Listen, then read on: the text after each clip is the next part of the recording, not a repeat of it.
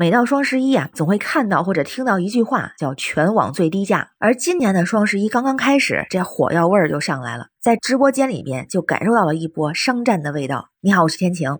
不知道您最近有没有留意啊？这些头部主播、品牌商家轮番的上热搜，甚至形成了霸榜的盛况。比方说，在十月二十四号的时候，有京东彩销喊话李佳琦，冲上了微博的热搜。喊话什么呢？就是京东的采销员工发文说自己的品牌被投诉了，就是因为某款海氏烤箱的这个京东价格低于李佳琦直播售价，违反了他们签署的所谓底价协议，要求赔偿巨额的违约金，并且吐槽啊说直播间二选一。但是就这个事儿，海事烤箱也是声明啊，说没有和京东彩销或者是李佳琦的直播间签订所谓的底价协议。而这个事儿在网上可是吵翻了，像李佳琦公司合同细节曝光，还有李佳琦直播底价协议是不是合理，以及反垄断办回应李佳琦被质疑涉嫌控价等等这样的热搜啊，是持续不断。而京东彩销和李佳琦这事儿还没完，在二十七号的时候，全网低价又引起了一波热议。这回是说看完李佳琦直播，京东彩销再降一千五。这回又是什么产品呢？是学习机。根据媒体的报道啊，这京东彩校的直播间会随时对标其他直播间的价格，并且呢是现场进行调价。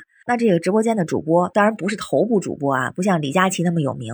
在看完李佳琦的直播之后，就说了刚刚看到对面李佳琦直播间卖四千五百九十九，那今天放一波狠价，直降一千五，两千九百九十九抢一波。哎，是不是感受到了商战的味道？而除此之外，还有比京东彩销怼李佳琦怼得更狠的，对，就是二十五号上热搜的这个大杨哥怒批李佳琦挟持商家。咱都了解这个疯狂小杨哥，那大杨哥和小杨哥呢是一对双胞胎的兄弟，他们绝对可以算是抖音一哥这种顶流主播了。那在这个视频里头啊，在疯狂小杨哥的直播间，当时那个主播就非常愤懑的质问说：“我们比李佳琦低了多少？”还吐槽我们啥都不用卖了，心眼子比针还小。那按照这个大小杨哥的表述呢，是说自己直播间的商品售价低于李佳琦的，导致链接下架。大杨哥还举例子呢，比如说库存有一百个，那李佳琦卖了七八十个，商家一定和他合作，卖的多了就有权利挟持商家。表示啊，平台官方也很无奈，更是吐槽说我们想要一些大牌都没货，全被这一个人搞了价。哎，咱就发现这和京东彩销说的这个海氏烤箱的这个事儿差不多的感觉啊，听起来像是李佳琦掌握了定价权，但其实人家回应不是这么说的，说这定价权还是在于品牌。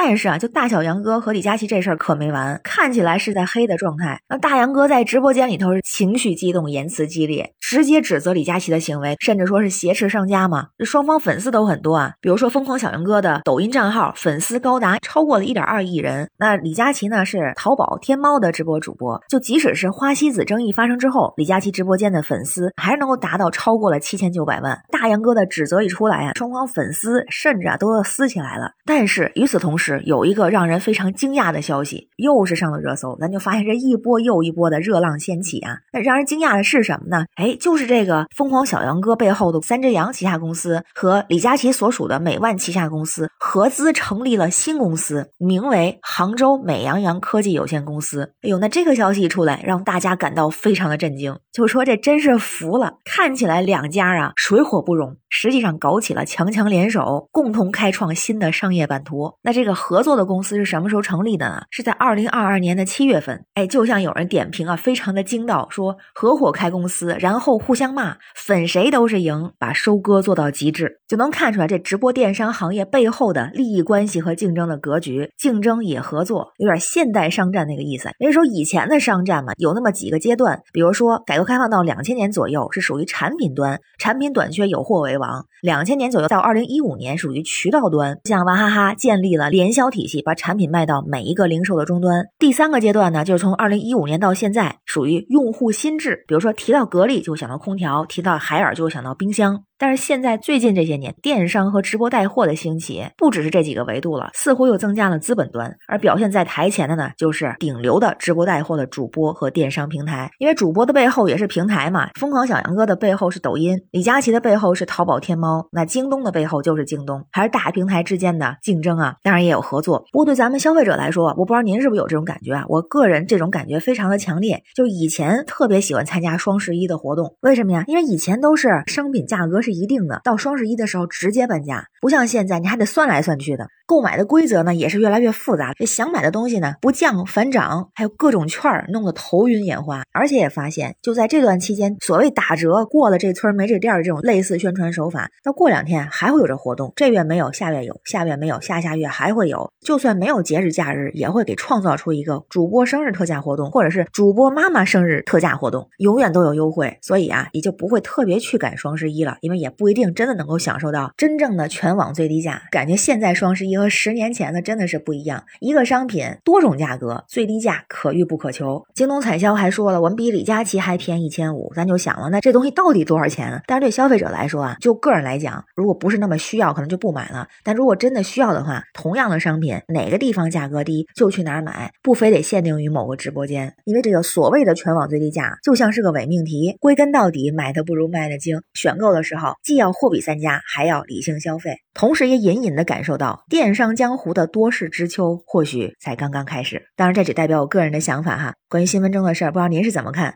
欢迎在评论区留言，咱们一块儿聊。我是天晴，这里是雨过天晴，欢迎关注主播天晴。感谢您的订阅、点赞、留言和分享，感谢月票支持，也欢迎您加入天晴的听友群。绿色软件汉语拼天晴下划线零二幺四，愿我们都能会赚钱、会花钱，每天让自己快乐一点。拜拜。